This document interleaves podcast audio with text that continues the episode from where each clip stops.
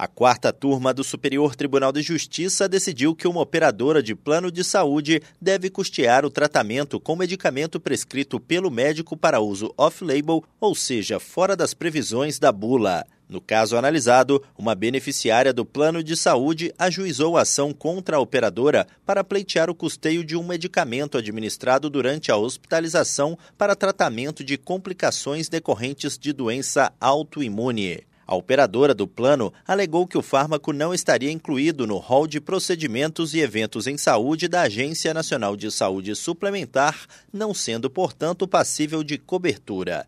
Sustentou ainda que o uso off-label não estaria previsto no contrato. As instâncias ordinárias, no entanto, entenderam que o uso off-label não é impedimento para cobertura, ainda que o tratamento seja experimental. No STJ, o colegiado da quarta turma negou o provimento ao recurso da operadora. O relator, ministro Raul Araújo, destacou que tanto a jurisprudência do STJ quanto a nova redação da Lei dos Planos de Saúde admitem a cobertura de forma excepcional de procedimentos ou medicamentos não previstos no rol da ANS, desde que amparada em critérios técnicos cuja necessidade deve ser analisada caso a caso do Superior Tribunal de Justiça, Tiago Gomide.